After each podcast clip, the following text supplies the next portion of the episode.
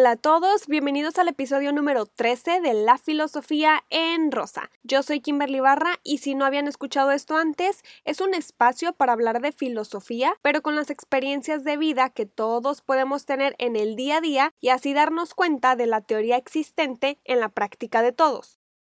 Hoy quiero presentarles a Byung-Chul Han y para comenzar el ejercicio me pareció interesante este ejemplo que ha sido una experiencia un poco extraña que viví por muchos años porque quiero hablar del cansancio de la motivación. En ballet el asunto se dividía en dos momentos al año, teatro en julio y teatro en diciembre, así que el resto de los meses no mencionados era ir a clases, hacer lo mismo una y otra y otra y otra vez, para unas semanas antes tener funciones hechas y presentarnos. Nunca sentí emoción por el teatro, el maquillaje, los vestuarios, los escenarios y el público. Memorizaba las coreografías, las ensayaba, me gustaban los ensayos, pero el escenario era lo peor para mí. En lo personal, jamás, jamás, jamás me gustó tener maquillaje en la cara, un vestuario incómodo y tener un solo momento para hacer las cosas. Sentía mucho como que el arte que a mí me gustaba dejaba de ser una experiencia para mí porque se le estaba dando a un público espectador.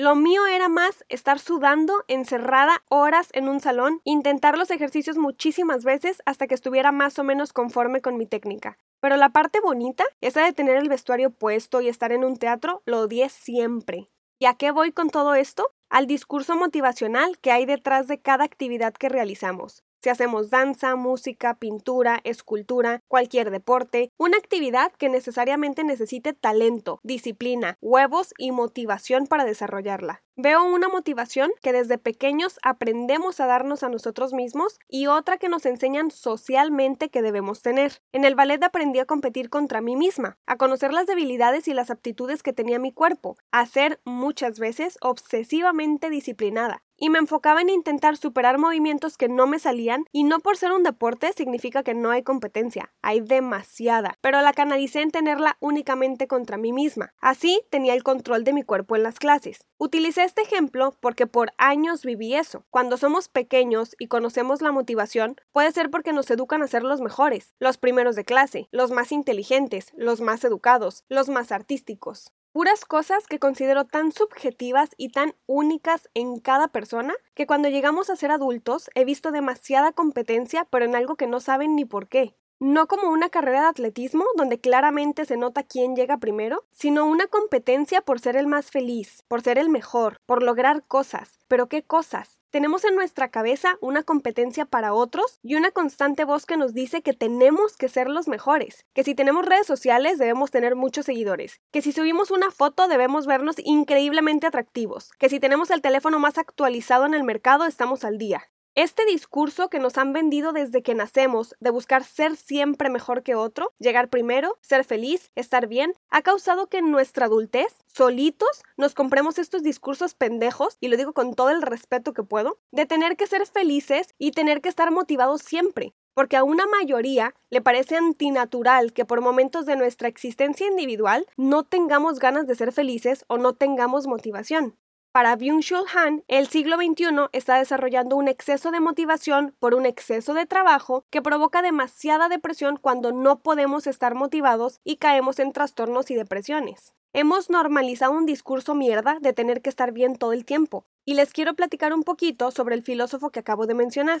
Byung-Chul Han nació en Corea del Sur en 1959. A los 26 años se mudó a Berlín, Alemania, y comenzó a estudiar filosofía posicionándose con sus 61 años como uno de los filósofos más importantes de la actualidad. Tiene bastantes libros y habla sobre tantos temas sociales que están ocurriendo en nuestro presente, y en esta pequeña cápsula quiero dedicarme a una de sus obras, La Sociedad del Cansancio. Han habla de una sociedad cansada no por ser negativa, sino por ser excesivamente positiva, y él cree que eso ha provocado que la psiquiatría y una parte de la psicología se enfoquen ahora en problemas como el trastorno de déficit de atención por hiperactividad e inatención, o sea, el niño que consideran insoportable en la escuela, que no recibe la atención suficiente en su casa o no puede enfocar su atención en una situación porque le es difícil concentrarse, o el trastorno límite de la personalidad, que se caracteriza principalmente por por la inestabilidad de las relaciones interpersonales. Por ejemplo, las personas impulsivas intensamente que actúan rapidísimo sin reflexionar las circunstancias. O el síndrome de desgaste ocupacional, mejor conocido como síndrome de burnout, que es tanto el trabajo que tiene una persona que no puede dar más de su rendimiento y su potencial y termina arruinando las cosas. Todas estas etiquetas para Han indican un colapso del yo por ser excesivamente positivas. Para él, estos procesos en la actualidad producen personas deprimidas. Entiendo perfectamente que el ser humano ha llegado hasta el día de hoy gracias al trabajo, por aquellos que han dejado de lado la comodidad, las costumbres, por quienes se han quedado inconformes ante las situaciones y han cambiado las estructuras establecidas para ser nuevas. Gracias a pensadores y trabajadores estamos en la era en la que estamos. Pero este exceso de positividad que podemos ver allá afuera, cree Han y creo yo también, tiene a las sociedades cansadas, cansadas hasta de sí mismas. La cuarentena por la pandemia me ha demostrado que hay demasiada gente que no se soporta ni sola, no pueden ni con su existencia y eso los ha llevado a no respetar una cuarentena más que obligatoria, racional diría yo.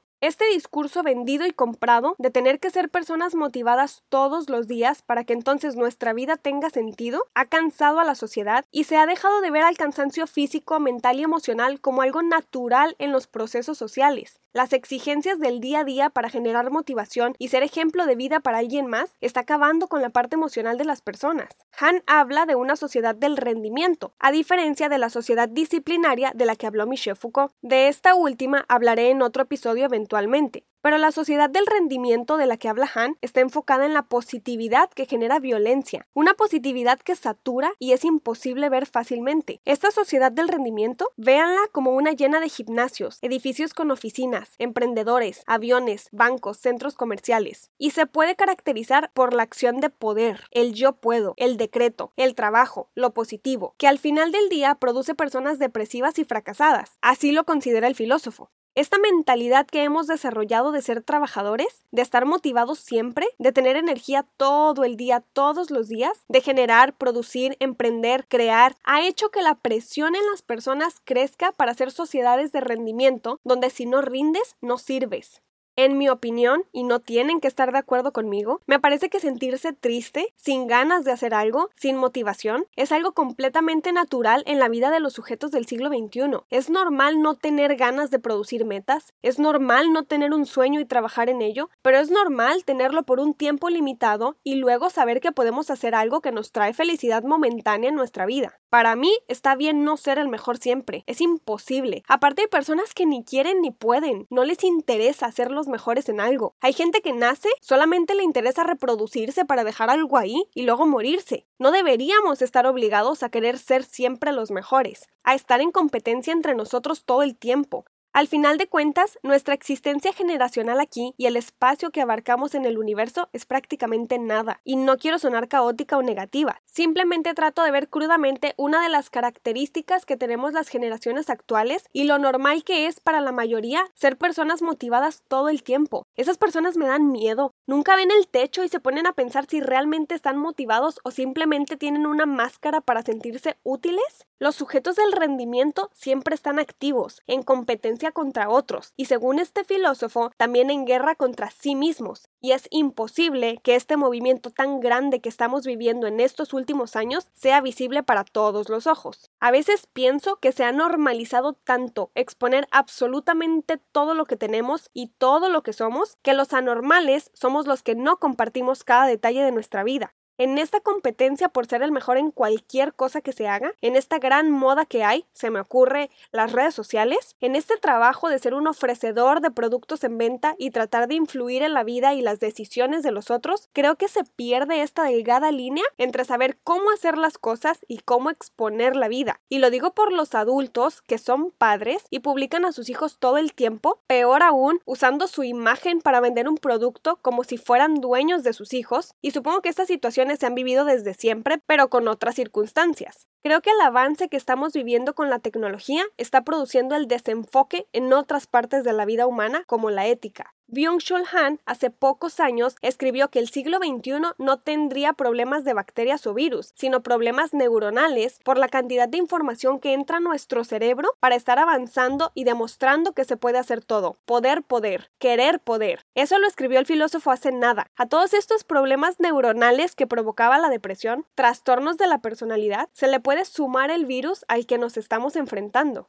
A esto me refiero cuando hablo de motivación. Querer no es poder. A veces queremos y no podemos. En esta creencia de motivación, de trabajar y trabajar y trabajar para lograr metas y entonces ser felices, se nos olvida que no se puede lograr todo lo que queremos. Sí, el trabajo y la disciplina son sumamente importantes para lograr los objetivos de vida que nos planteemos, pero hay que ser realistas y saber reconocer cuáles son nuestras aptitudes, habilidades, tanto físicas, emocionales, neuronales, psicológicas, intelectuales. Yo jamás en la vida voy a ser la mejor atleta del mundo. Ni siquiera recuerdo cuándo fue la última vez que corrí sin que me dolieran las rodillas. Probablemente mi roomie quiera leer mentes, probablemente mi vecina quiera cantar. En este mundo, eso de tener sueños y motivación me parece que está sobreestimado. No creo, realmente no creo que querer sea poder. En muchas cosas puede funcionar, si tenemos las capacidades y trabajamos lo suficiente en ello, pero definitivamente no creo que todo lo que queramos hacer lo podamos hacer. Y a veces un trago de realidad sabe amargo. Quizá por eso nos venden miel en el 2020. No a muchos les gusta saborear la realidad de la vida, prefieren comprar discursos de motivación.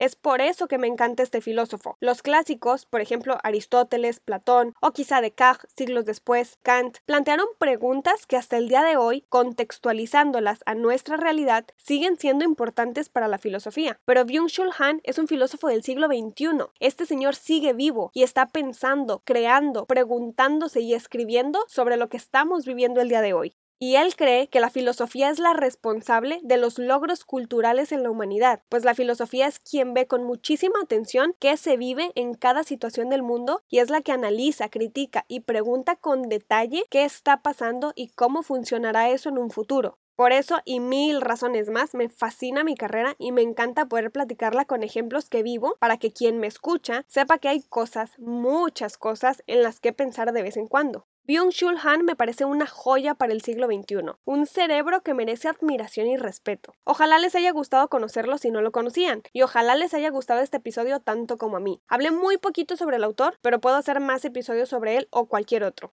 Si les gustó este episodio, me ayudaría muchísimo si lo compartieran. Y si quieren hablar conmigo sobre algo, alguna pregunta que les interese hacerme o ver un poco más de lo que comparto con respecto a mi vida en la filosofía, pueden buscarme en Instagram, Facebook y Twitter con el nombre del canal. Pronto publicaré un nuevo episodio con otro concepto y filósofo para intentar entenderlo en nuestro presente. Muchísimas gracias por escucharme, soy Kimberly Barra y esto es La Filosofía en Rosa.